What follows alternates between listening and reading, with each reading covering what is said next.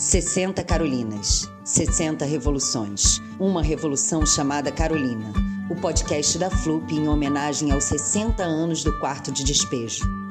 O livro é a melhor invenção do homem. Escrevam, contem, gritem, berrem. Eu não tenho força física, mas minhas palavras ferem.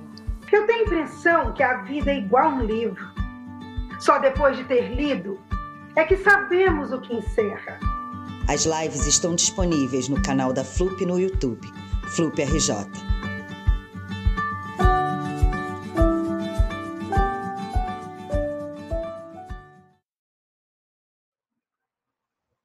Também são inumeráveis esses corpos.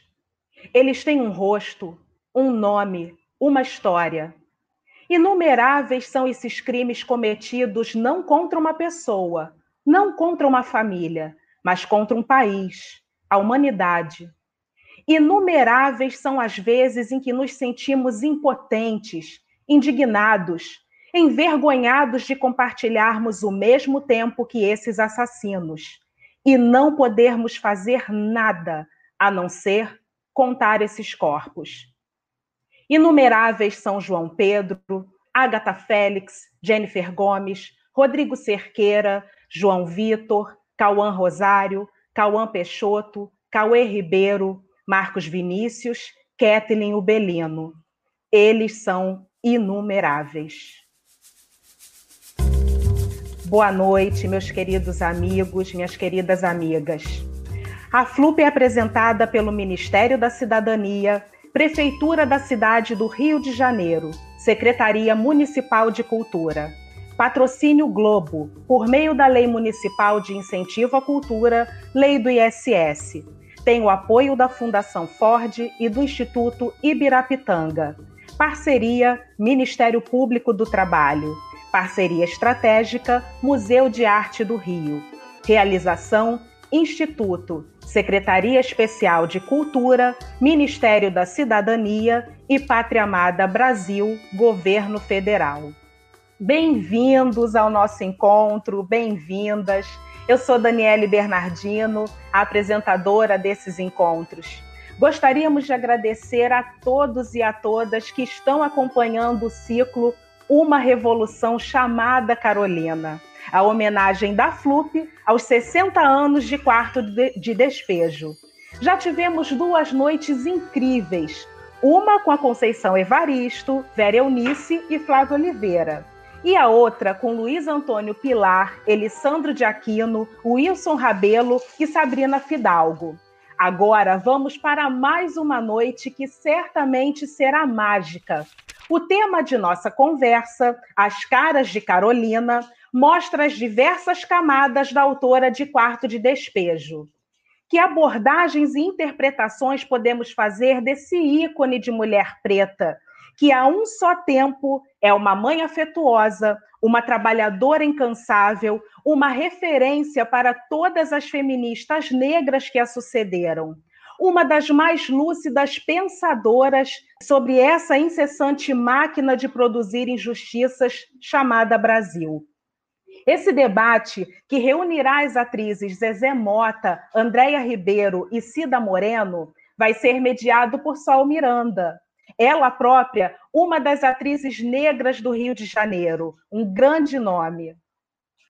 Sol Miranda é atriz, preparadora de elenco e produtora. É cofundadora do grupo EMU, grupo formado por artistas e intelectuais, cuja iniciativa tem como diferencial a elaboração, produção e manutenção de projetos conectados pelo pensamento artístico e criativo, criando zonas poéticas para a transmissão e compartilhamento de seus conteúdos. Buscando caminhos de autodeterminação dos fazeres negros, o Grupo EMU desdobra-se também na EMU Produções, Companhia EMU de Teatro Negro e Núcleo de Estudo Geracional sobre Raça, Arte, Religião e História. Este último coordenado por Sol Miranda e Asa Nieri. Sol é cofundadora da premiada Segunda Black e também diretora de performance do Fórum de Performance Negra do Rio, ao lado de Luísa Lorosa. Sol lança a dramaturgia do espetáculo Mercedes na coletânea Dramaturgia Negra, da Funarte, em parceria com a FLUP, no ano passado, em 2019. Uma antologia que reúne textos de 16 autores negros brasileiros, um marco para a história do teatro negro no Brasil. E com vocês, a nossa mediadora, Sol Miranda. Boa noite, obrigada Dani, boa noite a todo mundo, obrigada pelas presenças. Bom, primeiro quero dizer que eu me sinto muito honrada, muito feliz por estar aqui. É uma grande responsabilidade poder contribuir para esse projeto que é tão importante, como nos disse Flávio Oliveira na abertura desses trabalhos, um projeto tão inovador assim como o próprio surgimento da FLUP. Relembrando um pouco a trajetória desses painéis, assim como o Dani nos disse, tivemos aqui ao longo desse mês, a, na abertura, a presença da nossa querida Flávia Oliveira, já citada, mediando a mesa A Revolução Carolina, que teve a presença da Conceição Evaristo, nossa célebre escritora, nossa, dentro da nossa literatura negro brasileira, e também a presença de Vera Eunice de Jesus, poeta, professora e filha de Carolina Maria de Jesus. No painel Ninguém Vai Falar por Mim, nós tivemos a mediação de Sabrina Fidalgo, a cineasta, que contou com a participação do também cineasta Luiz Antônio Pilar, do ator autodidata Wilson Rabelo e do professor Elisandro de Aquino. Então, fechando aqui esses painéis, fechando esse momento tão importante, essa homenagem tão bonita para esse livro que é um marco para a nossa história, da nossa literatura, Quarto de Despejo. Gostaria de então anunciar a nossa mesa As Caras de Carolina. Teremos aqui atrizes que interpretaram e interpretam Carolina Maria de Jesus e vamos falar um pouquinho sobre a construção dessa personagem que é a um só tempo tão distante e tão próxima de suas trajetórias. Falaremos também sobre as concessões que obrigatoriamente, diariamente, nos são impostas. Então vamos começar com Cida Moreno. Bom, atriz desde 1983, mestre em ensino de artes cênicas, pesquisadora do teatro negro e produtora. Excursionou e dirigiu peças na América e na América Latina. Fundadora da CIA Black Preto, trabalhou com Antônio Filho, Ulisses Cruz, Renato Borg, Léa Ferraz, entre outros. Seja bem-vinda. Boa noite, boa noite para todo mundo, para toda a mesa. Boa noite, Sol.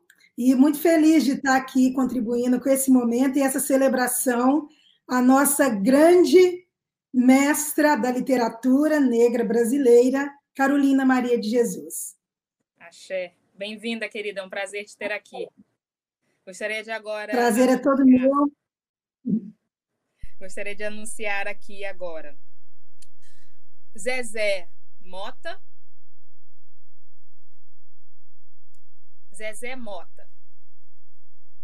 Cantora, atriz, mãe de seis filhos, ativista, 50 anos de carreira, são 14 discos, 35 novelas e mais de 40 filmes. Impossível não se orgulhar não apenas pelos números, mas também por sua história de luta contra o racismo. Esta é nossa querida Zezé Mota. Bem-vinda.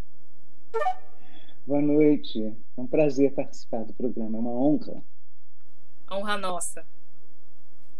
E agora, nossa última convidada, e não menos importante, Andréia Ribeiro.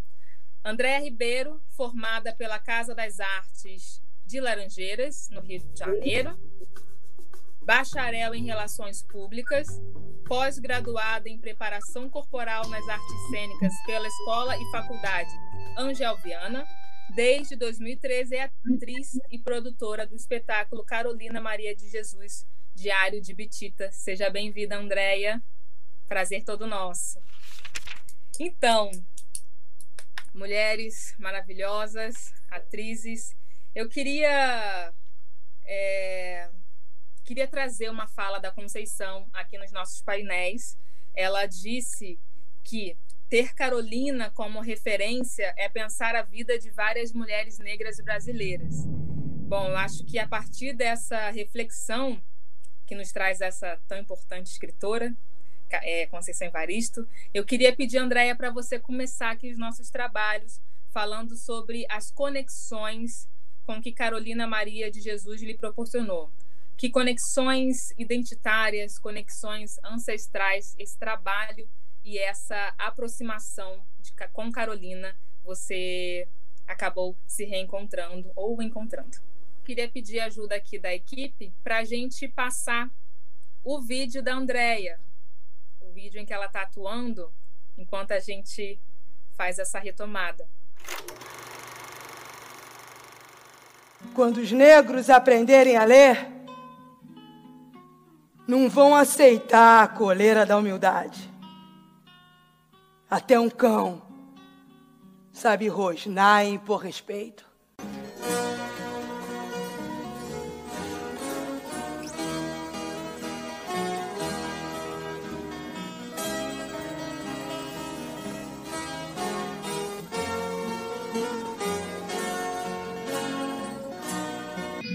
Será que homem é tão bom assim?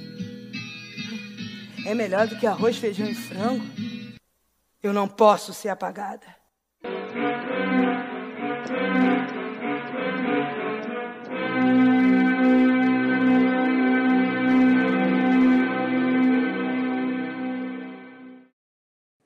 Já que a Andrea está conectando, Cida, será que você pode falar um pouquinho para a gente sobre a sua conexão com Carolina? Claro, com todo prazer, com toda honra.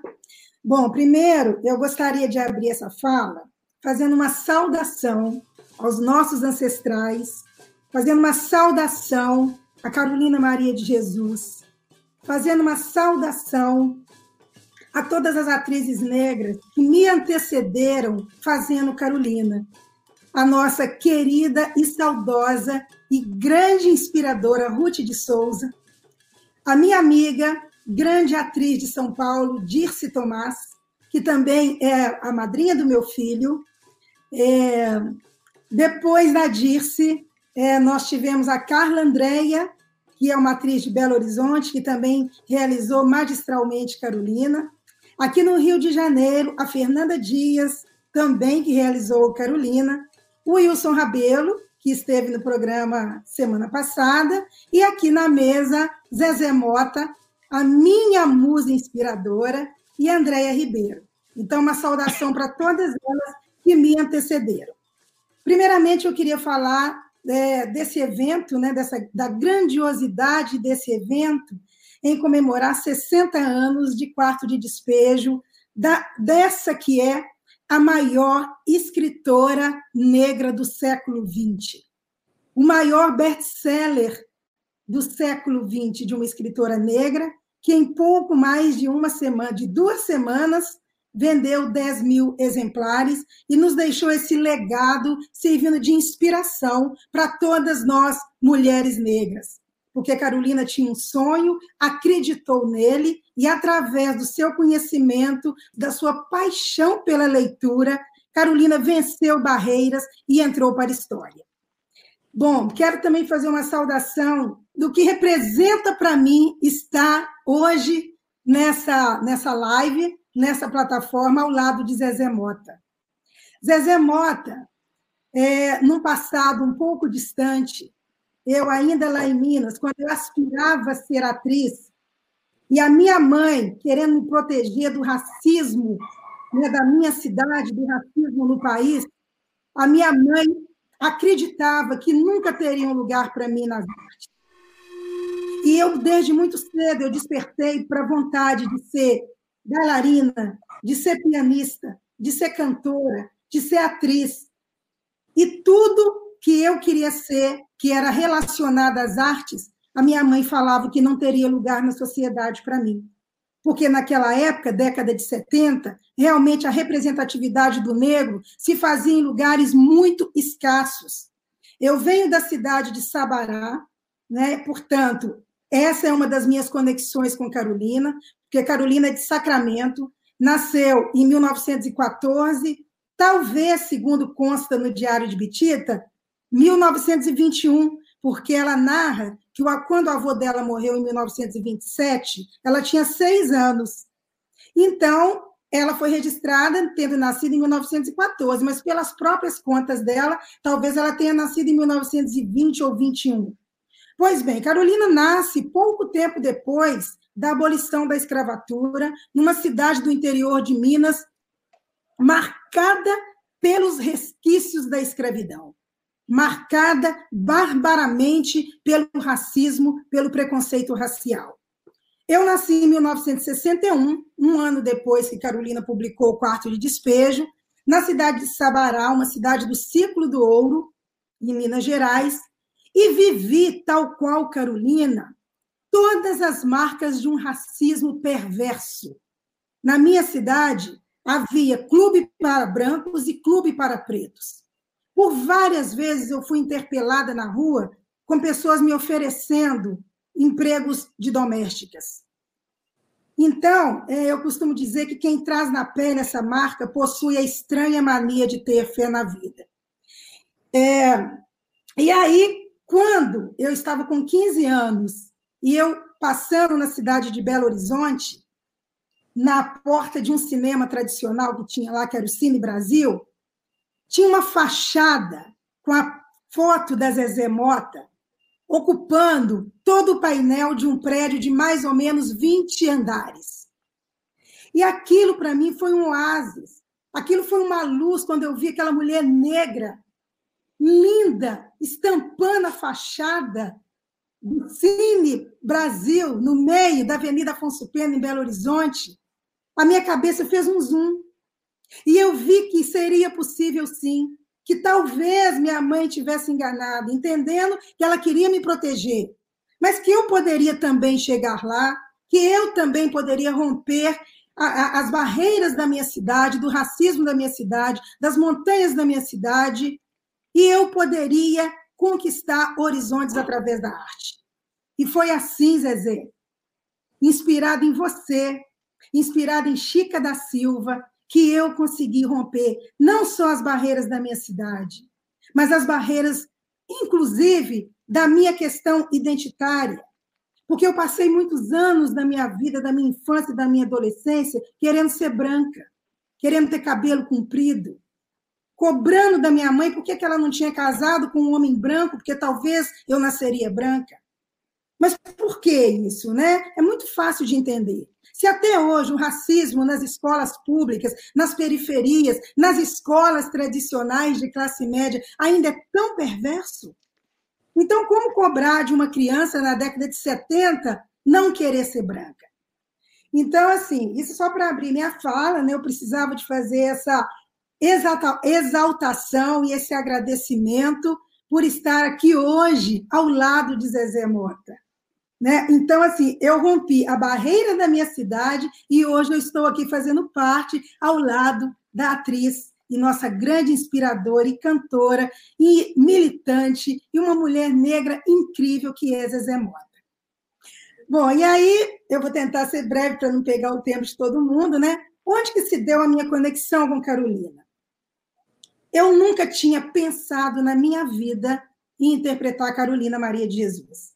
Então, o que me fez fazer Carolina foi um chamado ancestral. Eu costumo dizer que Carolina que me escolheu. Carolina que me selecionou para que eu desse corpo e voz à sua pessoa, à sua personagem, à mulher Carolina ou à escritora Carolina. E por que, que eu posso dizer categoricamente que Carolina me escreveu? Quando o projeto chegou nas minhas mãos, né, através do Elisandro de Aquino, que esteve aqui na semana passada, o projeto já existia há quatro anos, que ele começou né, na labuta de conseguir colocar o espetáculo em cena. E a primeira atriz que o Elisandro pensou para fazer, interpretar a Carolina, foi a Zezé Mota, há quatro anos atrás, quando ele começou o projeto. Quando saiu o dinheiro, né, mais ou menos é, depois que passou esse tempo todo, que ele conseguiu, então, o recurso, a Zezé Mota não pôde fazer, porque ela estava com um contrato numa emissora e teve que abrir mão do projeto. Ele, então, começou uma peregrinação atrás de outras atrizes. Uma delas foi a Vilma Mello, a grande Vilma Mello, minha amiga, prêmio Shell, primeira atriz negra a ganhar um prêmio Shell, depois de tantos anos da edição desse prêmio. A Vilma Mello, então, foi convidada e queria fazer o espetáculo, porque era um projeto da vida dela.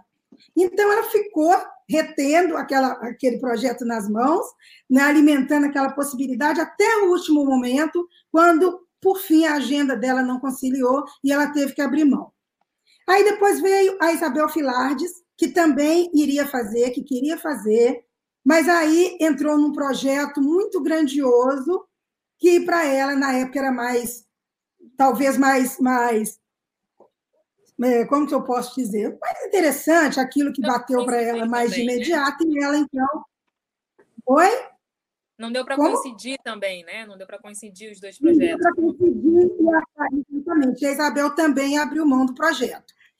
E aí chamaram a Kátia Costa. Kátia Costa é a minha preparadora corporal, a nossa grande mãe do axé, mãe de todas nós atrizes negras, e a Kátia quase fez. Se a produção tivesse ligado para ela, talvez duas horas antes, a Kátia Costa teria podido fazer o papel. Mas aí ela também não pôde fazer, e eis que o Elisandro meio que aflito, porque já estava chegando a data de estreia do espetáculo, já tinha todo o corpo, direção, produção, é, figurino, tinha tudo, tinha o teatro, tinha data, só não tinha atriz. E eis que o Elisandro liga, então, para o nosso, nosso grande irmão Rodrigo França, pedindo uma lista de atrizes que ele pudesse indicar para estar, então, concorrendo a fazer a Carolina. E o, Elis, e o, e o Rodrigo, então, disse para ele: Eu vou te apresentar uma atriz, a Cida Morena. Bom, eis que o Elisandro me liga, eu estava no meu local de trabalho, eu sou professora de escola pública lá em Nova Iguaçu, sou professora de artes, trabalhava nessa época a 60 quilômetros de distância da minha casa, não costumava deixar o celular ligado, e nesse dia que o Elisandro ligou, por acaso, eu vi o celular tocando, atendi, e era o Elisandro me fazendo o convite. Na hora eu fiquei meio atordoada, não entendi muito bem o que, que ele queria, depois que ele falou, falou, eu perguntei para ele, mas você quer o que de mim? Ele falou, eu quero que você seja atriz do monólogo Carolina Maria de Jesus. Bom, falei, tá, tudo bem, mas também não dei muita importância na hora. Não conheci o Isaac, não conheci o Elisandro, não conhecia ninguém. Resumindo, o que eu quero dizer é que eu não movi uma palha para fazer o espetáculo Carolina Maria de Jesus. A Carolina me foi apresentada na década de, dos anos 90, em 1993, mais ou menos, e quem iria fazer era um projeto para, para realização de Carolina, com essa minha amiga, irmã, comadre, Disse Tomás, porque a Disse ela tem um, um tipo físico muito próximo ao de Carolina e, e traz uma luta de vida construiu a casa dela junto com o pedreiro, na cidade de Embu, uma mulher que concilia a vida artística com a sobrevivência. Então, na minha cabeça, a Dirce fazendo Carolina estava tudo muito certo. Por isso, eu nunca tinha passado pela minha cabeça a possibilidade de fazer Carolina. Mas uma vez que Carolina chegou na minha mão, eu me apresentei então para a equipe eles todos estavam muito tensos, porque não me conheciam, não sabia se ia dar certo, o tempo estava se esgotando, e se não desse certo, eles iam ter que sair de novo no encalço de outra atriz, né? Mas eis que, segundo Elisandro e o Isaac Bernard, quando eu fiz a primeira leitura lá na mesa, com toda a equipe, eles olharam um para o outro e respiraram. O é, Elisandro depois me confessou que ele ficou muito impactado, porque eu trazia na voz uma coisa de uma aspereza que tinha a ver com o universo da Carolina. E aí, claro, que eu contei muitas histórias né, da minha vida, da minha batalha, da minha luta. E quando acabei a leitura, perguntei então se eles iam me ligar, né? O que, que ia acontecer? Eles não, já vamos marcar a escala de ensaios. Bom, e aí, gente, para mim foi assim, né? Uma imersão no universo de Carolina. E é, eu estava diante de uma responsabilidade, talvez como eu nunca tive na minha vida. Porque eu ia representar uma mulher real, uma mulher que existiu, uma mulher que representa o meu povo negro, que representa as minhas ancestrais, e que é para nós mulheres negras, quando diante da narrativa poética de Carolina, automaticamente a gente se remete a todas as dores das nossas ancestrais, que foram escravas, que foram estupradas, que foram faxineiras, que foram lavadeiras, quituteiras, que foram as grandes matriarcas desse país. Então é aí que tem a minha intercessão com Carolina. Quando eu li Quarto de Betita, eu fiquei muito impactada, porque em Quarto de Betita ela narra a infância dela em Sacramento e as agruras dela por ter a pele preta. Sim. Como ela foi maltratada, ela com a mãe, por ter a pele preta. Ela e a mãe chegaram a ser presas e ficar uma semana na cadeia, sem comer. Tem uma cena que ela narra que a mãe, ela e a mãe foram. É, é, apanharam, o, o, sargento chamou um guarda para espancar a mãe e ela dentro da cadeia. Esse, esse guarda bateu tanto na mãe dela que quebrou o braço da mãe. Tudo isso por quê? Porque ela estava na porta de casa lendo um dicionário, ela era ficcionada com leitura, tinha ganhado esse dicionário, passou umas pessoas, viu ela lendo aquele livro, intuíram que ela estava lendo o livro de feitiçaria, porque preta, então estava lendo o livro de feitiçaria. Foram falar para o delegado, o delegado mandou prender ela, a mãe entrou no meio, ele mandou prender ela e a mãe. Chegou lá, ele quis acreditar que ela estava lendo o livro de São Cipriano, ela falou que ela não conhecia, e ele falou: Eu tenho o livro de São Cipriano. Deu o livro na mão dela, e ela ficou muito encantada, porque todo livro que ela pegava nas mãos, ela ficava muito impactada, e pegou o livro com todo aquele cuidado. Bom, aquilo foi motivo para ela ir presa. Carolina assiste a morte de um homem negro na rua, que um soldado, por simples prazer, atira pelas costas naquele homem negro. E ela passa a infância dela e a adolescência é, é, com altas reflexões com Deus do porquê do sofrimento para com esse povo preto. Então, quando eu me vi diante da responsabilidade de representar essa mulher que tirou da, do lixo, que tirou da, da, da podridão a mais fina poética, a mais requintada poética, para falar daquela condição de vida. E é essa mulher que eu ia representar, é essa mulher que eu vou emprestar a minha voz, que eu vou esperar que eu vou emprestar a minha experiência e o meu corpo, então, interpretar para mim, Carolina, eu diria que o teatro já é um ritual por si só, né? Interpretar Carolina, para mim, chega a ser um, uma liturgia, é um ritual sagrado. Porque quando eu estou fazendo Carolina, a minha vida para. Eu só fico por essa conta. Então, eu tenho todo um tempo de preparação, de dedicação, eu não tenho lazer, eu não bebo, antes de entrar no palco, eu tenho muito tempo de oração, de conexão com essa ancestralidade, de pedir a permissão para que então eu possa dignamente honrar a obra e a literatura de Carolina Maria de Jesus. Nossa, que lindo, Cida, obrigada. Queria aproveitar essa sua fala, inclusive do início dela, né, que você começou aqui exaltando Zezé e falando de como foi importante ter a figura de Zezé para a sua construção, para a sua trajetória artística. E aí eu queria, Zezé, na verdade, pedir para que você falasse um pouquinho para a gente também como foi a sua conexão com a sua identidade a partir do seu contato com Lélia Gonzalez, assim, pegando esse gancho de uma mulher negra sendo referência para uma outra mulher negra. Queria que você trouxesse para a gente um pouquinho desse contato. Nossa, Lélia Gonzalez, sempre me emociono. Obrigada aí pelas, pelas homenagens, Cida, você realmente É demais. Lélia Gonzalez é, foi fundamental na minha vida, porque quando as coisas aconteceram para mim, quando deram certo, uh, que foi através de Chica da Silva, né? Eu já tinha feito teatro durante muitos anos, mas não era uma atriz popular. E Chica da Silva me tornou popular no Brasil e no mundo, né? Quando as coisas deram certo, eu passei a fazer muitas entrevistas, no mínimo uma por dia, às vezes mais.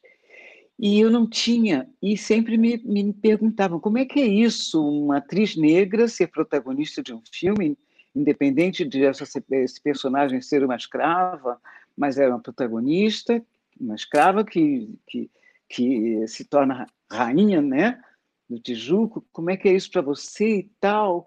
E eu ficava lá emocionada, me explicando, e aí perguntavam, me, me diziam que estavam me perguntando isso por saber que vivemos num país racista. E eu, o racismo era uma coisa que já me preocupava, mas eu não tinha um discurso articulado sobre o racismo. Até que um dia eu li no jornal que Lélia Gonzalez ia fazer um curso de cultura negra no Parque Laje. Eu falei, ah, eu preciso, eu preciso me organizar, porque é muita responsabilidade agora que eu tenho nas mãos ser a porta-voz do meu povo negro. E aí eu fui para a aula no Parque Laje com Lélia Gonzalez, né, uma grande a Lélia era tudo, né? Filósofa, professora, palestrante, guerreira, uma das fundadoras do movimento negro contra o racismo, movimento negro unificado contra o racismo. E na aula inaugural, Lélia disse o seguinte: ela abriu a aula dizendo: Eu sei por que, que vocês estão aqui, mas não temos mais tempo para lamúrias. Temos que arregaçar as mangas e virar esse jogo. E isso passou a fazer parte do meu dia a dia até hoje. E foi aí que eu me tornei realmente uma militante fervorosa do movimento negro. E enquanto houver racismo, a gente vai ter que falar sobre isso. Sim. Zezé, é, não temos mais tempo para lamúrias. Eu queria continuar aqui contigo e entrando num outro livro que foi muito importante também para a trajetória de Carolina, mas que não teve o mesmo sucesso, que é o Casa de Alvenaria. E aí, Casa de Alvenaria né, é um livro que, de alguma forma, leva leva Carolina à falência, mas não é o livro propriamente que a leva, né? É esse racismo estrutural que a leva, é essa falta de possibilidades da gente denunciar essas mazelas e essas pobrezas que estão no humano. Não é mais a pobreza que ela enfrentava, mas a pobreza que ela queria denunciar dessas pessoas que estavam nesse contexto em que ela estava se inserindo naquele momento. E aí eu acho que uma das maiores dificuldades nossas enquanto artistas ou nossas enquanto pensadores, pessoas que estão dialogando com esse sistema hegemônico, são, é na verdade essas concessões que são obrigatórias, né? E aí queria te perguntar como é chegar casa de alvenaria e ter que lidar com essas concessões. E se você se sentir à vontade também para falar com a gente sobre concessões que lhe foram muito caras, que lhe foram muito doídas, e como é permanecer, sabendo que é muito importante também para a gente ver você nesse post, né? entender que você é a nossa grande diva e entender que uhum. você continua sendo uma referência muito importante para a construção de outras meninas atrizes, assim como Cida nos colocou. Então, quando eu fui convidada pelo Jefferson D para fazer Carolina Maria de Jesus, né, é um curta baseado no quarto de despejo, mas eu me identifiquei total com, com, com, com essa grande personalidade, Carolina Maria de Jesus, porque me identifiquei com a trajetória. Quando a minha família eh, veio de Campos, dos Boitacazes, para morar no Rio de Janeiro, nós fomos morar no Morro do Cantagalo. E eu fiquei, uh, depois eu tive que ir para o colégio interno, porque meus pais tinham que sair para trabalhar, mas eu cheguei a morar no Morro do Cantagalo. E meus pais só me tiraram do Morro do Cantagalo quando eles tiveram possibilidade de morar é, no Leblon, num apartamento de classe média baixa, mas não era o barraco do Morro do Cantagalo. Então, nesse sentido, eu, eu me identifico porque foi uma conquista, né? Uma conquista dos meus pais e eu participando é, dessa história toda, né? E nesse sentido eu, eu, percebo também que quando a gente tem a possibilidade de habitar uma casa de alvenaria, é, as coisas mudam um pouco, as relações mudam um pouco, porque como nossa saudosa Lélia dizia, né? Ela escreveu um livro chamado Lugar de Negro. O negro não incomoda quando ele está por baixo, quando ele é, é, tem um poder aquisitivo bem baixo, quando ele mora mal, quando ele come mal, ele não incomoda, porque ele não está competindo com o branco. Não posso generalizar, porque nem todo branco é racista, claro, mas infelizmente o país é. Sim. Então, eu, quando fui convidada, me identifiquei total com Carolina e fiz com muita honra. Inclusive, eu não estava podendo fazer também, não, viu, Cida?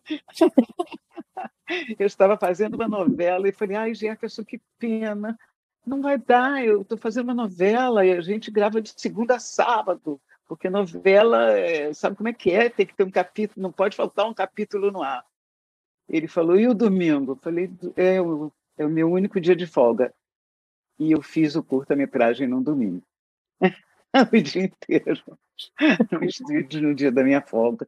Mas valeu, Carolina. Valeu, Jéssica. Carolina também selecionou ela. Com certeza. Ah, e Gente, quem fala certeza, não para Carolina? Eu, não é? Eu já tinha lido Quarto de Despejo, já tinha me emocionado, já tinha chorado, já tinha ficado muito impressionada, porque eu falava, meu Deus, parece que eu estou lendo uma ficção. E essa mulher existiu e passou por tudo isso. Sobreviveu e venceu, né? Sim. Gente, eu queria aproveitar e convidar, reconvidar, chamar de volta para a sala a nossa terceira convidada, Andréia. Andréia, querida, obrigada. a gente teceu algumas, algumas reflexões aqui, não sei se você conseguiu acompanhar pelo backstage, mas queria retomar aquela pergunta sobre essa conexão que Carolina lhe permitiu, ou essa reconexão, né, essa construção, ou uma, uma um outro olhar para a sua construção identitária, ancestral. A gente passou aqui uhum. um vídeo de você atuando enquanto ah, Carolina. Ah, então, se você puder trazer um pouco da sua contribuição em relação a isso. É um prazer, né, voltando, estar com todas vocês aqui. O meu encontro com a obra de Carolina Maria de Jesus, ele aconteceu em 2013, quando o diretor desse espetáculo, Ramon Botelho, me apresentou o livro Quarto de Despejo. Eu fiquei assim, eu costumo dizer que os projetos, né, que os livros acabam de alguma forma procurando a gente também, né? Então eu li esse livro, em algum momento ele ficou guardado em mim. Em seguida, um outro amigo, Gilberto Neves, de Uberlândia, me apresentou o livro Diário de Bitita, que é esse aqui, que são as lembranças de Carolina da infância.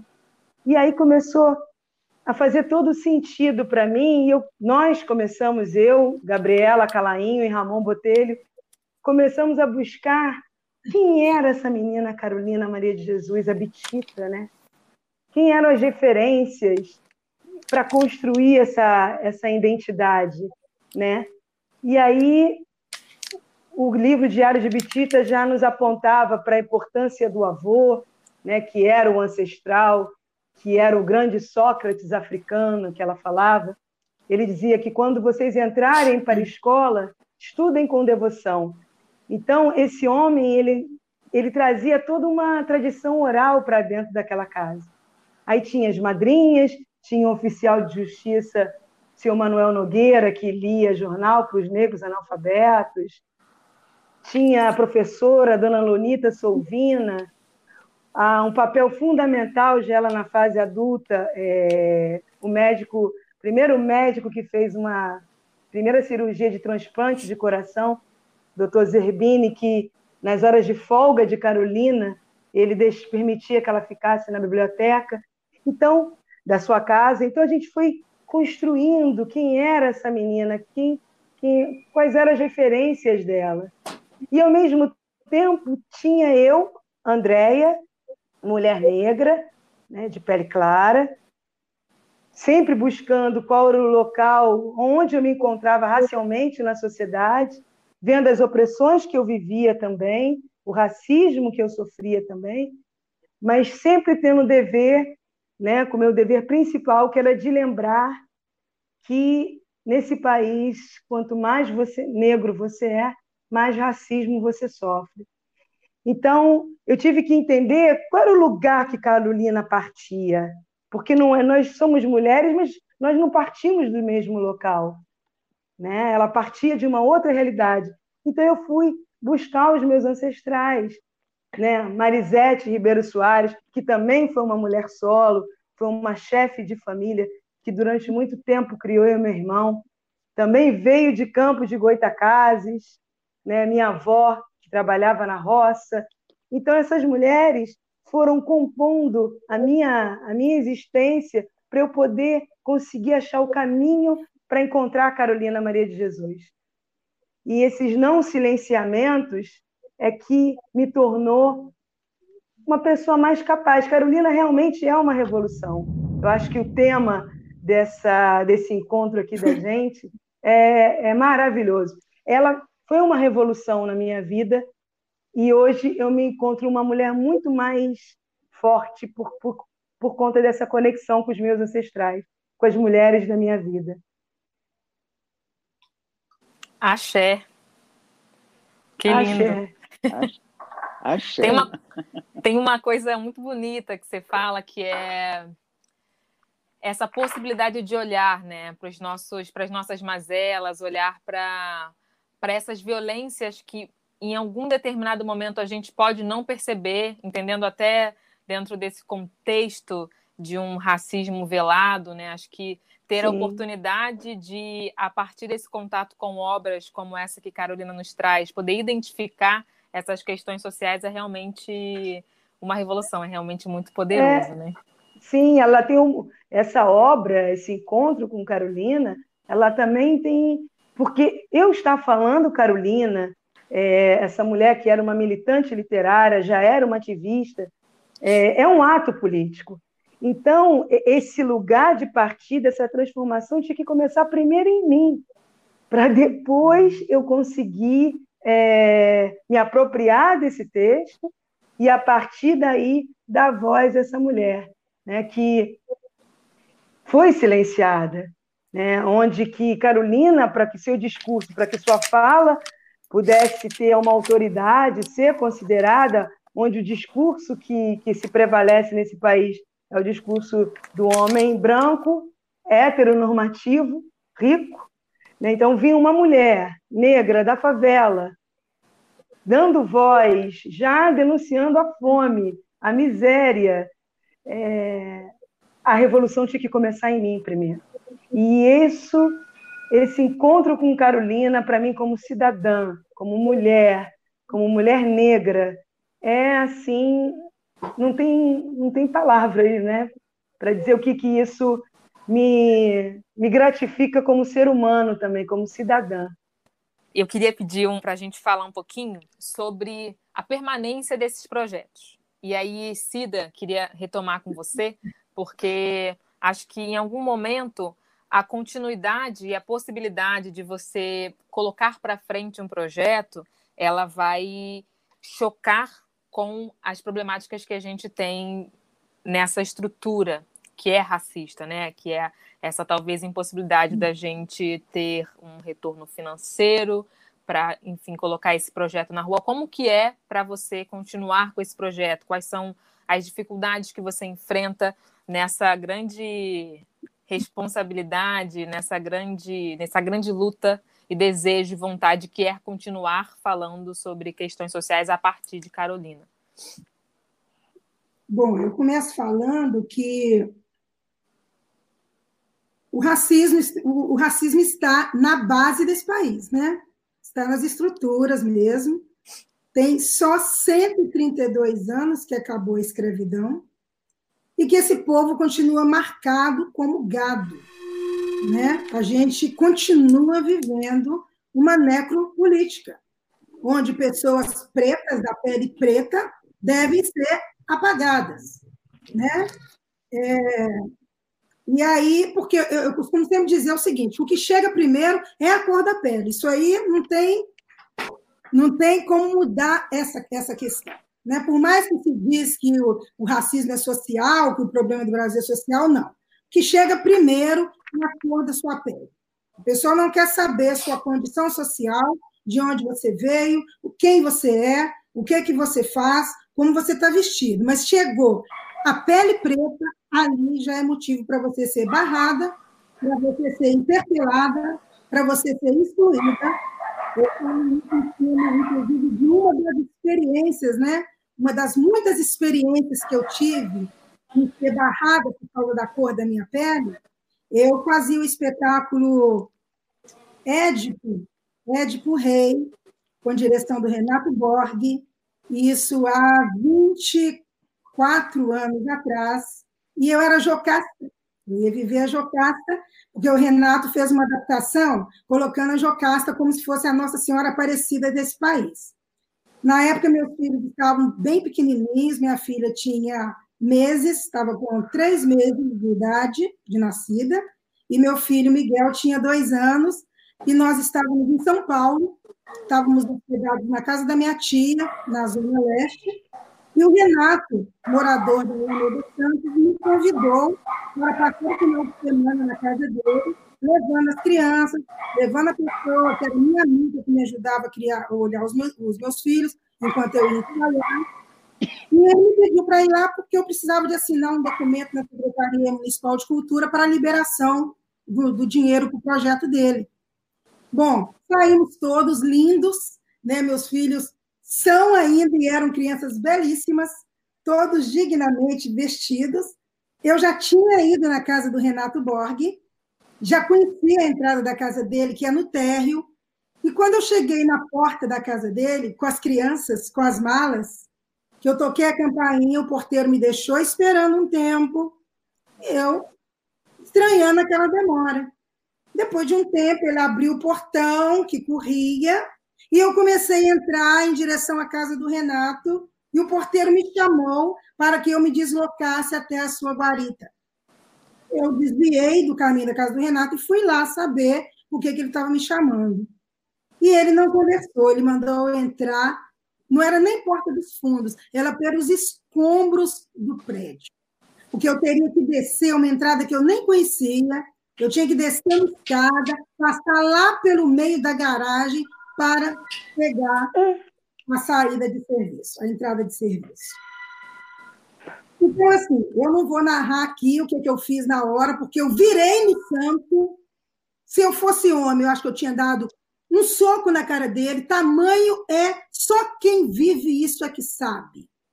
Porque é uma coisa que te pega no corpo, na alma, quando você entende o que está acontecendo. E a primeira pergunta que eu fiz para ele foi: se fosse uma mulher loira, branca, ele estaria mandando entrar pela porta de serviço?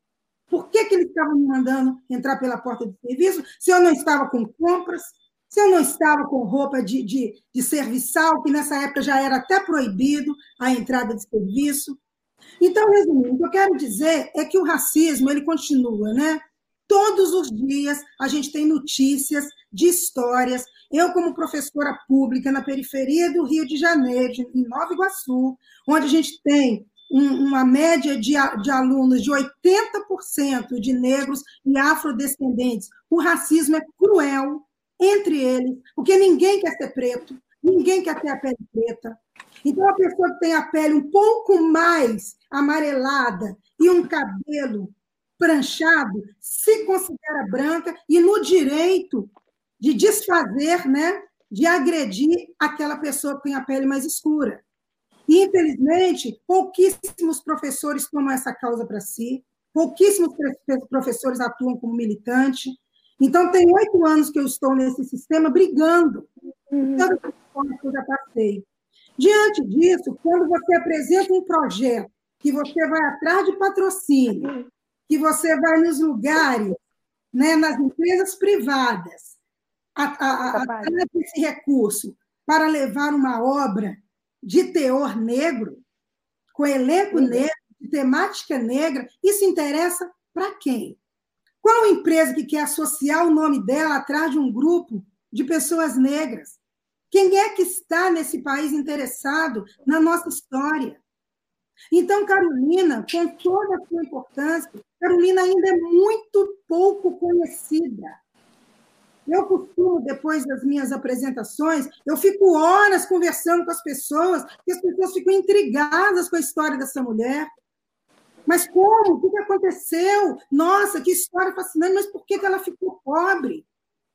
Então, a Carolina ainda é muito pouco conhecida nesse gigante desse país. Eu acho que, eu diria até que Carolina é mais conhecida lá fora, porque ela é muito estudada ainda, ainda né, lá fora, é, é, nos Estados Unidos, na Europa. Então, é, para concluir o que você me perguntou, as dificuldades são enormes. Né? Você manda o projeto com toda a justificativa, falando da importância dessa mulher, e as pessoas não têm nem o trabalho de ler o projeto. É muito complicado. E aí, o que, é que acaba acontecendo? Né? A gente acaba fazendo do jeito que dá para fazer né? às vezes colocando dinheiro, buscando parcerias. Felizmente, né, é, a, essa, essa situação aqui no Rio de Janeiro, em algumas capitais como São Paulo, como Salvador, Porto Alegre, em Brasília, com a companhia da Cristiane Sobral, essa realidade vem sendo enfrentada e vencida com os coletivos negros. E tem feito um trabalho magnífico, né, de comunhão, de, de aquilombamento mesmo, né? Os negros estão se aquilombando, se produzindo, se escrevendo, se dirigindo e contando as suas histórias.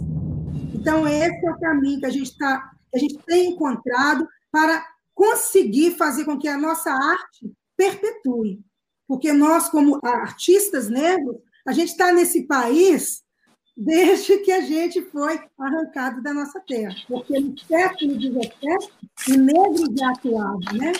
Porque a profissão de ator era uma profissão que não tinha valor na sociedade. Era para as pessoas que estavam é, abaixo né, da linha nobre né, da Constituição Social. Então, os negros já representado, representavam pintados de branco, claro. Ele não podia colocar a sua cara. Então, a gente está aí, através dos nossos rituais, das congadas, das festas populares. E agora, no século XXI, as dificuldades continuam, mas a gente, nesse processo. Fica aqui, fica aqui. E aquilombamento, a gente continua fazendo a nossa arte valer. Perfeito, obrigada, Cida. Zezé, a gente foi direto hum. para a casa de alvenaria, a gente passou um pouquinho ali pela construção da sua personagem Quarto de Despejo, inspirada em Quarto de Despejo, e eu queria pedir para a gente retomar e falar um pouquinho desse processo de criação para você. Quando você interpretou Carolina, você estava num outro momento né, da sua construção, um momento bem diferente do momento em que você estava quando fez Chica da Silva. Queria que você falasse para a gente um pouquinho sobre essa, essa recepção, sobre como é chegar essa outra vida nesse corpo que também já tinha enfrentado as suas questões, que ainda enfrenta, obviamente, as suas questões. Como é que foi essa construção de personagem? Foi nesse que foi nesse domingo? Como é que foi, como é que foi esse processo?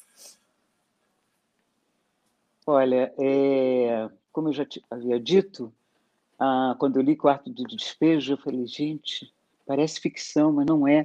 Como é que pode essa história ser real. Essa pessoa existiu e passou por tudo isso. E eu queria é, é, reafirmar o, o, o, que a Cida falou, que eu, eu, fico, eu fiquei indignada de saber que essa pessoa, que é tese de doutorado na Europa, nos Estados Unidos, enfim, no mundo, né? E que o livro foi para mais de, de, de, foi para 17 países. Mais de 40, é, desculpa. Ser... O quê? Foi, foi para mais de 40? 40 países, é? É um grande marco, né? Joel Filho, 80. É, né? Pois é, mas eu li na minha adolescência, então estou desatualizada. Mas eu fico muito impressionada dela ser tese de doutorado no mundo e não ser conhecida no país onde ela nasceu. Mas, enfim, é, a única maneira de incorporar a, a Carolina foi realmente me colocar no lugar dela.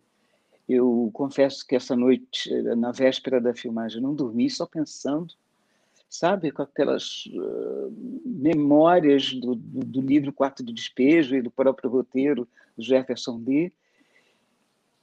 Para entrar em cena sofrida, doída. É um exercício muito louco esse. Esse exercício da atriz tem que reviver. É porque quem tem hum. prazer, quem teve o prazer de assistir a vocês três, Andréa teve um probleminha, teve que sair da sala, mas já já retorna de novo. É, a, a, gente vê três Carolinas bem distintas, assim, a gente vê três construções que se aproximam, mas que estão num, em formatos bem distantes, assim, até mesmo por conta das conexões que vocês já, já falaram aqui para gente.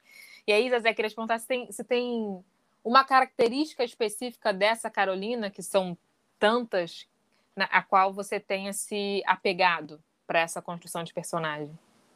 Olha, no final das contas, quando a gente faz uma retrospectiva, somos todas Carolinas, fomos todas Carolinas, eu estou falando, fomos nós que já conseguimos é, ter, habitar uma casa de alvenaria. Mas antes fomos. Eu me lembro muito bem da minha mãe, que, que faleceu há pouco tempo, mas que foi uma exímia, é, antigamente falava modista, hoje é estilista, mas eu me lembro de, da, da, mamãe ter ido levar, é, fazer a entrega de uma roupa na casa da madame, e a madame não está, e ela não se paga, e ela catar os restos da geladeira e fazer uma sopa de entulho, e, e, a gente tinha que se contentar com aquela sopa, só que antigamente havia aquele hábito de, de, de, de de tomar a sopa e depois uma refeição. então, é, essa incerteza, por exemplo, de, de, de, o fato de ter morado no Morro do Cantagalo, de ter ido, ter ido para o colégio interno, porque meus pais é, precisavam trabalhar, o fato de, de, de, de, da minha mãe não ter certeza se no dia seguinte, meu pai era músico, que é uma profissão também muito incerta no país, né? É, o fato de não ter certeza de, do que comer no dia seguinte, eu tive que fazer uma, esse trabalho mesmo de retrospectiva e para encarnar com muita emoção esse personagem que até hoje me emociona e que foi uma honra ter interpretado. Obrigada. Queria continuar aqui e trazer um outro um outro ponto aqui para o nosso debate, que é um cafuné. é, mas antes de trazer o cafuné, na verdade, eu vou pedir para a Andrea falar para a gente um pouquinho como foi a recepção do projeto na Alemanha. A sua última circulação, né, passou pela Alemanha. E aí, como Sim. é que foi esse processo de recepção? num país estrangeiro, mas que não é estrangeiro às questões do racismo, porque o racismo, ele, assim como já foi dito aqui, ele não dita nem só o Brasil, ele dita o mundo, né? O racismo, ele estrutura o mundo. Então, como é que foi? É, então, falando um pouquinho, né, de, voltando só um pouquinho, como a gente chegou no, no projeto e, e conseguiu levantar esse espetáculo, porque eu e Ramon foi o meu parceiro, que é meu amigo desde a escola de teatro, Ramon Botelho, diretor desse espetáculo, a gente entendeu rapidamente que a gente estava diante de uma das maiores, da maior representante da literatura feminina negra desse país. E como é que a gente ia conseguir levantar esse espetáculo? Né? Então, começou um trabalho da gente começar a se encontrar, ler textos, separar os textos, foi um processo muito assim, muito gratificante, muito fortalecedor, porque foi um processo muito colaborativo. Eu, Ramon, Gabriela Calaim, nós íamos lendo os textos, íamos separando íamos entregando isso para o Ramon, e ele, sabiamente, com todo o talento dele, foi costurando esse roteiro, como eu falei anteriormente, alinhavando essa criança, essa menina, essa menina curiosa. Eu costumo dizer que Carolina venceu não pelas oportunidades, mas pela força, pela garra, pela curiosidade que ela tinha diante da vida. E, ao mesmo tempo, em paralelo, tentando, né? Como todo mundo, escrever o seu projeto, enquadrar numa lei de incentivo e buscá-lo é, buscando patrocínio nas grandes empresas. E não conseguimos. E aí, o que a gente fez foi se mobilizar a gente mesmo para levantar o espetáculo. E é muito, é muito forte, cruel você perceber que você chega realmente numa empresa e ninguém ouviu falar sobre Carolina Maria de Jesus. Isso é, é estarrecedor. E o, o, caminho que a gente construiu na Alemanha foi uma, através de uma postagem. Carolina hoje está traduzida em 16 idiomas, vendida em mais de 40 países. E eu fiz uma postagem na página de Carolina, é, a postagem da capa do livro dela em alemão. E a partir daí, uma pessoa lá da Alemanha, da cidade de Augsburg, chamada Alexandra Magalhães Zener, que aí começou uma, uma sororidade linda, sabe? Mulheres se ajudando, compartilhando, fazendo movimento, entendendo que era importante, sim, levar a voz de Carolina Maria de Jesus para a Alemanha. O Instituto Moreira Salles também contribuiu acreditando, porque nós temos um filme, um documentário em alemão de Carolina Maria de Jesus. Eu tive a, a honra e a oportunidade de ter a parceria do Instituto Moreira Salles e uhum. levar também para lá. E foi uma recepção belíssima, porque aconteceu esse grupo de mulheres, esse círculo, e movimentando, e a coisa dando certo. Alexandra Magalhães Zener lá no Sarau da Paz, nós fomos pelo, convidada pelo Mês Internacional da Mulher. Depois seguimos para Frankfurt, que foi um, é um grupo de brasileiras também que moram na Alemanha e mantém viva a cultura negra. E é importante se falar também o que está se fazendo, é, reverberar, a gente contar que também tem pessoas tentando manter essas vozes vivas, é, tentando romper esses silenciamentos, sabe? é, credibilizando a voz de Carolina Maria de Jesus e tantas outras. E foi incrível. É, a voz de Carolina Maria de Jesus, a voz, a obra de Carolina Maria de Jesus tem um lugar universal, porque o que Carolina fala é atemporal. É, é isso. É um, eita, essa foto. Esse foi um dos momentos de construção do espetáculo, né? Foi um momento belíssimo, porque eu tentei construir esse espetáculo de uma forma muito muito respeitosa, com muita calma. Eu fui a Sacramento, eu visitei a escola de Carolina Maria de Jesus, eu tive um contato com a dona Ruth de Souza, que foi dirigida pelo Amir Haddad, e ela me contou várias histórias de Carolina Maria de Jesus. Então eu tenho essa foto emblemática, né, que é a dona Ruth de Souza amarrando o lenço em mim, porque tem uma foto anterior a essa, que era Carolina amarrando em Dona Ruth de Souza, como se permitindo... Muito bonita essa imagem, né? É, passando essa... bastão. É.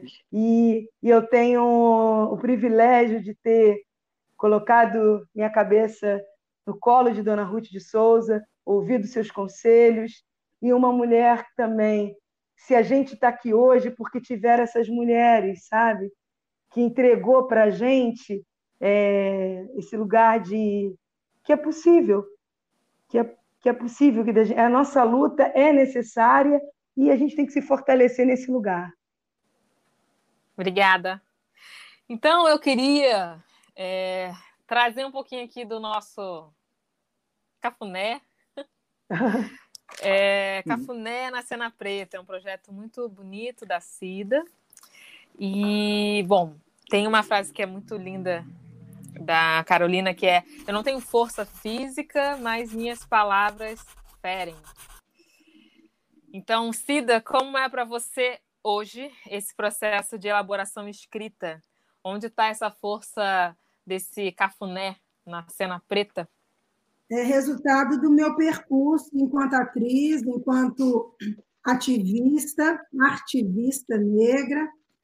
Em 1992, final de 92, 93, eu fiz parte da fundação da CIA Black Preto, ao lado de Leia Ferraz, da Naira Fernandes, tivemos o Wilson Rabelo, que passou pela nossa companhia, tivemos Carmen Luz no início, é, Leia Garcia, que fez parte do nosso projeto nas leituras, porque no início de, da década de 90, a gente já estava nessa insatisfação né, de querer um teatro onde a gente pudesse contar as nossas histórias, né?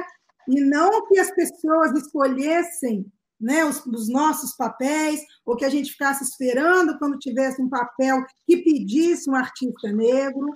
Então, nós pegamos, nós nos juntamos essas pessoas também que já vinha de uma caminhada, e nesse desejo, então, fundamos a CIA Black Preto, pegando lá né, o, o sonho do Abdias, para dar. Aí o, o Olodum tinha acabado de se formar, né, uns anos antes da gente, e aqui no Rio de Janeiro a gente não tinha notícias de nenhuma companhia negra que estava nessa ativa, então a gente começou esse movimento.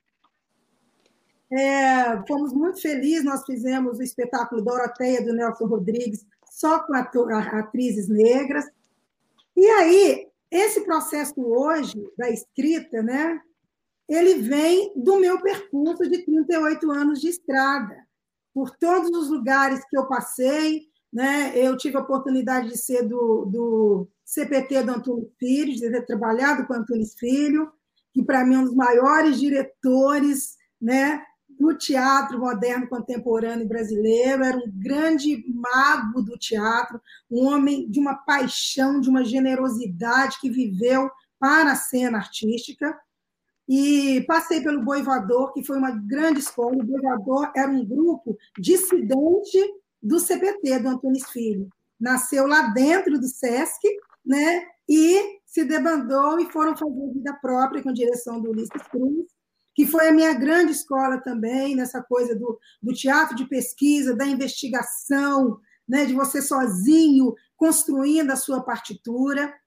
Então, assim, o Sol, 38 anos de carreira não são 38 dias, não são três anos e oito meses. E isso já te dá uma maturidade e um olhar para a cena é, com mais tranquilidade.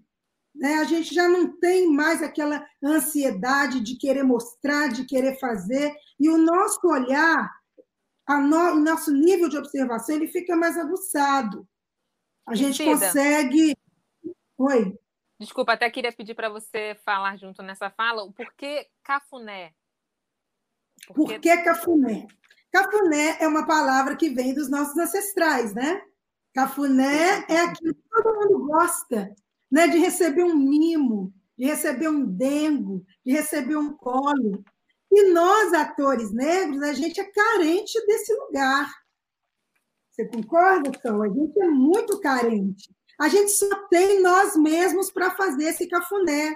Porque o olhar do branco, do eurocêntrico, né, o olhar hegemônico das artes no Brasil, eles não têm essa, esse tempo para estar tá fazendo cafuné na gente, não. Eles só gostam, só utilizam da nossa, da nossa mão de obra no momento que eles precisam. Eles não têm tempo para cuidar de você. Né? Quando a gente vai fazer televisão, que é aquele corre-corre, você tem que chegar lá e é salvo-se quem puder. Se você se garantir na hora do gravando, maravilha. Se você souber se posicionar na câmera, ótima, porque você não vai ter ninguém para ficar te dirigindo, para falar que você está fora da luz, que aquela fala não está na intenção certa. E em teatro, o que, que acontece?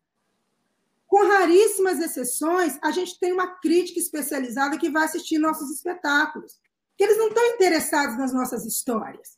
Então, eles vêm nos ver quando o espetáculo faz muito sucesso né? quando ele chama muita atenção, quando ele lota a casa. Por exemplo, o, aí eu vou citar o Aboró, né? que foi um fenômeno. Um espetáculo belíssimo, premiado, merecidamente. E aí, quando causa essa comoção que vai, né, que vai se multiplicando boca a boca, aí eles se dão ao trabalho de se deslocar, né, lá do seu universo, porque isso aí, o Rio de Janeiro é uma cidade partida mesmo, tem zona sul e zona norte, é tudo muito longe, e a nossa arte também não causa interesse.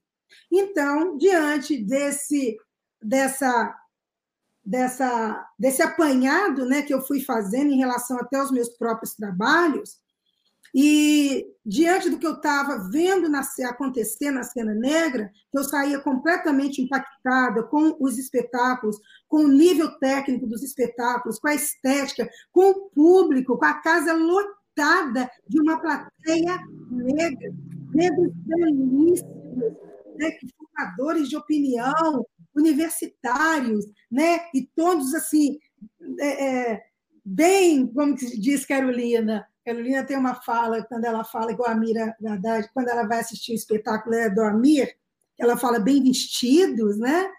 E, e aquilo tudo me tocou muito. Então, eu comecei a pegar essa minha experiência, essa minha maturidade, né? misturado com um pouco da academia, porque eu também tenho essa, essa passagem pela academia, fiz mestrado, agora estou me dirigindo para o doutorado, tenho uma capacidade de escrever, eu falei, eu vou colocar isso no papel. Eu vou colocar isso no papel fazendo um cafuné nesses atores. Eu não sou uma crítica teatral. Eu não sei qual que é a formação necessária para ser um crítico. Eu não me coloco como crítico. O meu objetivo é ir assistir o espetáculo e tirar tudo de positivo que tem naquele espetáculo para levar e fomentar aquela plateia para fazer com que outras pessoas vão assistir aquele espetáculo. E mesmo se tem problemas técnicos, né, coisa que de repente não está muito legal, coisas que eu posso, que, que pode não me agradar, eu jamais vou revelar aquilo na minha análise. Porque eu acho que, por exemplo, só de você estar levando para a cena um artista que é desconhecido do público, isso aí já é um motivo para você divulgar aquela obra, para que as pessoas vão assistir e conhecer aquele artista. Agora, o que elas vão achar do espetáculo, se é bom, os atores, isso aí, aí é com ela, aí é com quem vai assistir. Né? Eu não gosto, eu não quero entrar nesse mérito, é, até porque o meu olhar pode ser completamente diferente do olhar da pessoa que vai assistir, né? Mas então eu parti desse lugar, de dar um colo, sabe, para esses atores que estão lá, que tão arduamente conseguem levar as suas produções para o palco. A gente sabe que não é fácil. Sim. É muito fácil você sair de casa, comprar ou ganhar o seu ingresso, sentar na plateia e assistir. Agora, ninguém imagina, quem não faz parte desse universo, né, a demanda que aquilo ali requer. E aí, para chegar um crítico, sabe, que não entende da nossa história, que não entende do nosso universo, e chega ali e quer fazer uma análise, sabe, eh, considerando que determinadas coisas é mimimi, que de novo vem esses atores negros reclamando. Olha, e se for mimimi, é mimimi sim. Se a gente quiser fazer um espetáculo só reclamando de racismo, a gente pode fazer, porque até hoje eles não entenderam. Eles não entenderam que o racismo está aí cotidianamente nas nossas vidas, que a gente é excluído, sabe, dos grandes espaços da sociedade. É só você olhar. É, aí eu parto de uma fala da Elisa Lucinda, que ela fala o seguinte: como é que pode você chegar em determinados espaços, ter só branco e você achar que isso é normal? Você entrar num restaurante bacana, só tem branco. Aí você chega, senta e acha que é normal. Num país com mais da metade de, da população de negros e afrodescendentes? Como é que isso pode ser normal? Então, eu parto desse princípio. Se o espetáculo de uma companhia negra, de uma estética negra, quiser só reclamar, eu vou lá e vou aplaudir, porque eles estão no direito deles. Sabe, a gente demorou muito tempo para poder falar nesse país. Tem muito pouco tempo que a gente fala, que a gente tem voz. E aí eu vou, só para terminar minha fala, só, é, nesse, nessa minha trajetória, quantas companhias eu passei, sabe? Lá na década de 80, nos grupos que eu passei de companhias brancas, sabe? E, e que o racismo estava ali presente, sabe? E eu, talvez na minha imaturidade, né, ouvi, achava estranho, mas eu queria fazer, eu queria estar ali, né, eu queria participar, eu queria atuar. Então, quantas coisas eu ouvi que hoje eu penso, cara, jamais, se fosse hoje, eu ia ouvir aquilo que eu ouvi de tal diretor. Então, por quê? Porque até pouco tempo atrás a gente não tinha voz, a gente não tinha espaço. Se quisesse fazer, era naquelas condições. Então, hoje que a gente está tá organizado, sabe que os negros estão adquirindo voz graças às cotas. Por que, que hoje a gente tem essa plateia repleta dessa juventude negra, linda e empoderada? Isso é resultado das cotas, que deu acesso à universidade para que esse negro desenvolvesse a sua capacidade de pensar e de se colocar nesse país, com seus direitos, sabe? Que achou um lugar para ele. Em 93, quando a gente fez o Black Preto, a gente não conseguiu formar uma plateia negra. Porque o negro, naquela época, ainda achava que o, lugar, que o teatro era um espaço elitizado. Então, a gente não tinha uma plateia preta. Então, para terminar, Cafuné na Cena é uma página que eu tenho, na, que eu construí. Cida Moreno comenta, Cafuné na Cena Preta. O objetivo é só esse: é lustrar o ego dos nossos artistas e incentivá-los a produzir cada vez mais. É isso.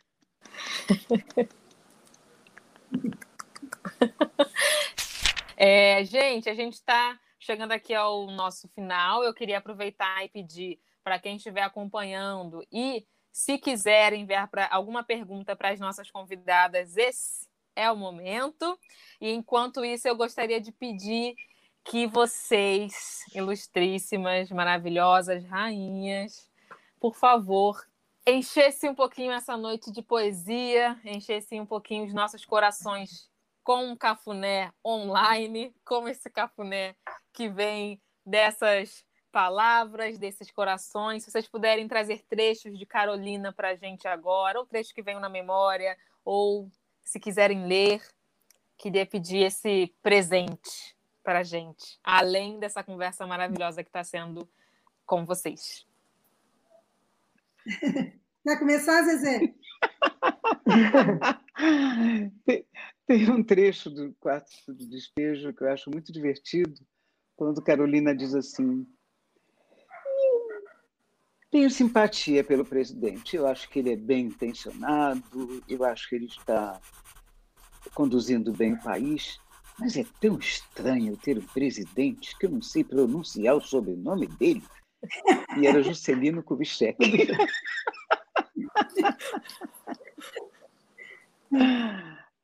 Lindo. Obrigada, Zezé. Quem vai? Andréia, eu? Pode ir, Cida. Eu vou falar esse texto aqui, que eu acho que é muito sublime e resume bem a Maria de Jesus já no fim da sua vida. O meu sonho é viver 100 anos para ler todos os livros do mundo. Livro é a única coisa que eu mais gosto depois de Deus. Eu tenho a impressão que a vida é igual um livro. Só depois de ter lido é que sabemos o que encerra. E nós, quando estamos no fim da vida, é que sabemos como a vida decorreu. A minha, até aqui, tem sido preta. Preta é a minha pele e preto é o lugar onde eu moro. Mas de vez em quando tudo muda e eu recebo presentes. Eu dormi e tive um sonho maravilhoso. Eu sonhei que eu era um anjo. Meu vestido era amplo, mangas longas cor-de-rosa. E eu ia da terra ao céu, pegava as estrelas na mão para contemplá-las, conversar com as estrelas elas organizaram um espetáculo grandioso para homenagear-me. Dançavam ao meu redor e formavam um risco luminoso. Quando eu despertei, eu pensei: eu sou tão pobre, eu não posso ir num espetáculo. Por isso, Deus envia-me estes sonhos deslumbrantes para minha alma dolorida. Ao Deus que me protege, eu envio os meus agradecimentos. Que lindo! Que lindo! Posso contar só mais uma historinha? Por favor. Só mais uma historinha. A Ruth de Souza, que eu saiba, foi a primeira atriz né, a interpretar é, Maria Carolina de Jesus. E aí ela foi assistir ao espetáculo. E daí é, a produção e os diretores estavam na maior expectativa sobre o que ela teria achado né, de Ruth de Souza interpretando a, a vida dela.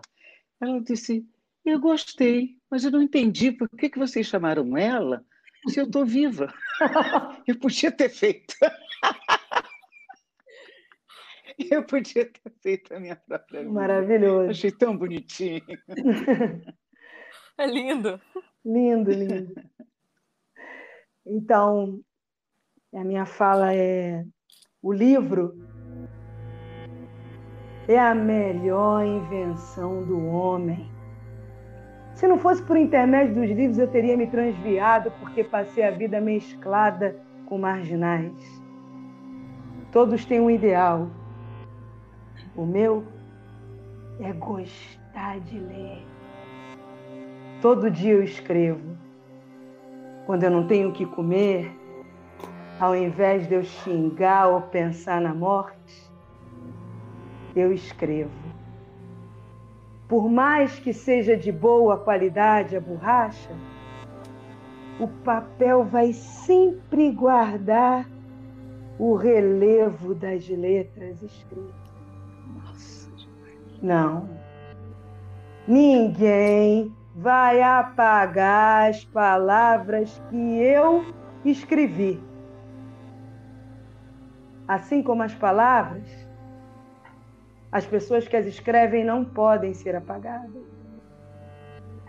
Eu sou uma cidadã negra brasileira. Eu não posso ser apagada. Carolina Maria de Jesus. Lindo. É isso. Lindo, lindo. Meus amores, queria pedir então para a gente fazer aqui as nossas considerações finais. Vou, enfim, deixar a palavra com vocês, agradecer muito pela presença, dizer que foi uma noite incrível, foi um papo super bacana, super gostoso. Me sinto extremamente honrada, novamente digo, de poder mediar essa mesa. Então, por favor, considerações finais. Vamos começar com, com Cida, por favor. Bom, eu agradeço imensamente a FLUP por essa oportunidade rara, essa oportunidade tão especial.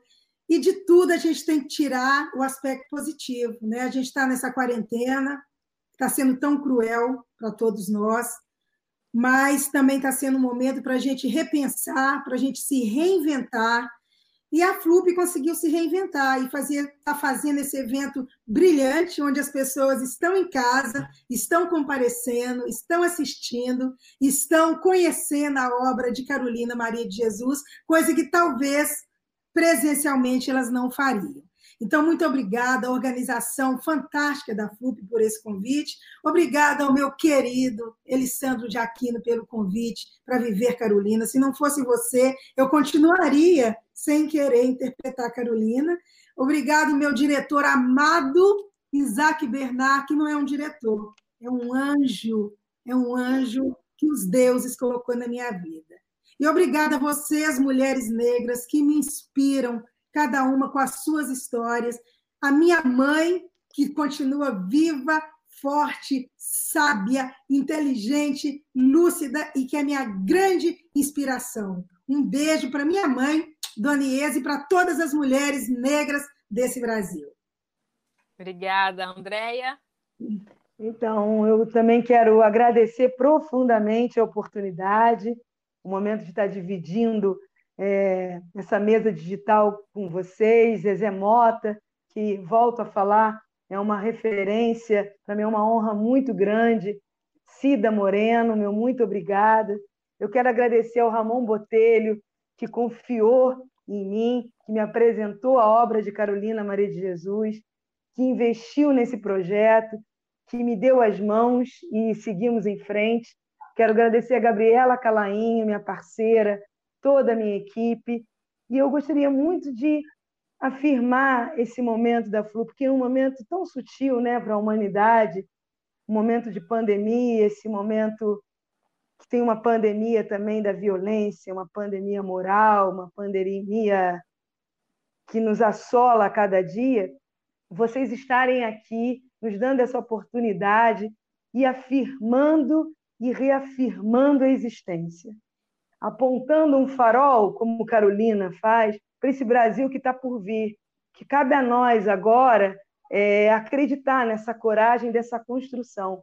Nós, mulheres negras, nós, enquanto sociedade, acreditar que é possível, sim, entregar um Brasil melhor para os que estão por vir. Então, meu muito obrigada, toda a minha gratidão. Obrigada. Zezé. Então, eu queria parabenizar a Flu por esse projeto maravilhoso, é, dizer que me senti, estou me sentindo honrada de ter, estar participando dessa discussão e as pessoas às vezes ficam falando, ué, vocês vão ficar falando sobre isso até quando? até quando?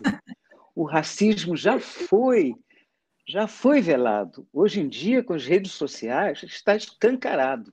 Então, a gente tem que combater a cada minuto. Obrigada e até breve. Obrigada. Obrigada. Um beijo, Sol. Um beijo, Cida. Um beijo, beijo. Zezé. Um beijo, Cida. Um beijo, André. Um beijo.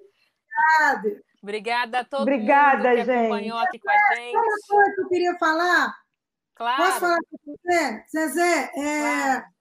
eu queria, aqui em rede pública, me solidarizar com você pela perda da sua mãe. Sabe, eu senti muito, muito mesmo por você.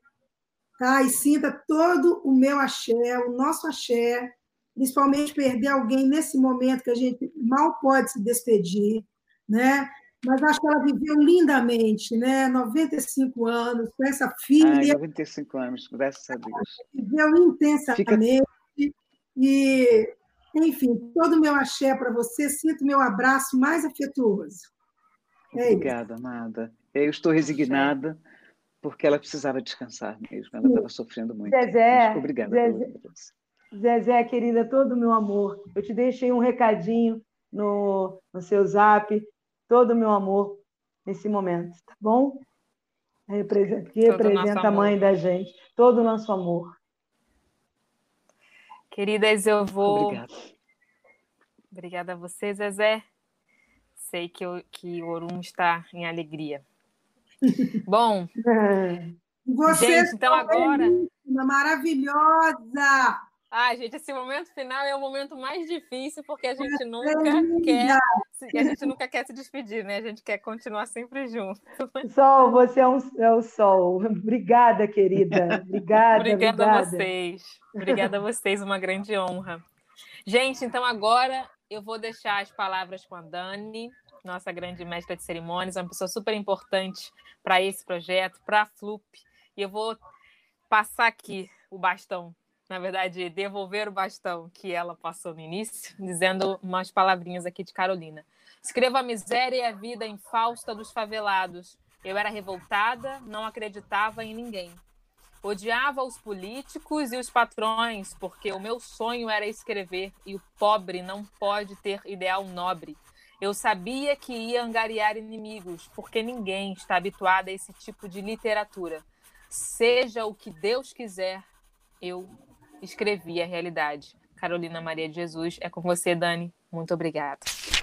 Eu recebo aqui esse bastão com muita emoção. Eu confesso a vocês que em alguns momentos da nossa conversa, desse encontro, eu fui às lágrimas, porque eu me vi em muitas falas e, enfim, essa empatia, a sororidade que existe, né, e toca profundamente o nosso coração. Bom, muito obrigada, Sol, muito obrigada, Zezé Mota, obrigada, Andréia, obrigada, Cida, que possamos ter mais momentos como esses. Eu tenho certeza de que todos vocês ficaram tão extasiados quanto eu. Agora vamos encerrar o nosso encontro com mais uma das cartas que as participantes do processo de formação escreveram no momento da inscrição. E a carta dessa semana é de J. Ramos, que é artista, poeta, criadora de conteúdo lá em Porto Alegre. Queer e lésbica, explora através da arte a conexão entre ancestralidade, corpo e diáspora. Em 2018, esteve na lista publicada pela revista Dona, entre 10 mulheres negras para seguir ao lado de Chimamanda, Thaís Araújo e Elza Soares. Nós seguimos. Quando terminar de ver essa videocarta que J. Ramos produziu para a noite de hoje, eu tenho certeza que vocês também seguirão. Vamos à carta. Sentei para escrever esta carta algumas vezes, com o lápis batendo na mesa e o som contínuo desse movimento. Em todas as tentativas, meus pensamentos viajavam para outro tempo, quase uma auto-hipnose caseira que transportava um fio da minha consciência para meados dos anos 90. Era um dia chuvoso e úmido. Tinha tanto vapor de água na atmosfera que a sensação era de que o corpo estava prestes a virar uma bolha de mofo. Eu tinha oito ou nove anos e costumava colocar uma cadeira na janela depois da escola. Eu gostava de ver os movimentos de resistência e sobrevivência do núcleo onde eu morava. Nas horas de janela desse quarto que eu dividia com a minha avó, eu vi muitas novelas acontecerem, diferentes protagonistas da mesma história. Na minha rotina de observadora, daquela periferia que repetia os capítulos, avistei uma outra realidade. Minha vizinha estava estendendo um pedaço de pano com uma escrita feita à mão e tinta guache, na janela bem de frente para minha. Era uma jovem negra e periférica exibindo o mérito de ter entrado na universidade. Eu nunca havia escutado de alguém que tivesse feito faculdade naqueles prédios ao redor do beco muito menos uma mulher negra. Fiquei fascinada e extasiada com aquele olhar instigante e aquele sorriso de expectação. Hoje, embebida de chuva em uma outra janela na quarentena, o mesmo sentimento invade o meu corpo, agora já crescido. Essa mulher, cujo sorriso me fez sorrir, foi o primeiro sopro de representatividade, assim como as escrevivências de Carolina, que foram inspiração para que eu pudesse começar a escrever o mundo através da janela dos meus olhos. 60 Carolinas, 60 revoluções. Uma revolução chamada Carolina. O podcast da FLUP em homenagem aos 60 anos do quarto de despejo. As lives estão disponíveis no canal da FLUP no YouTube, FLUP RJ.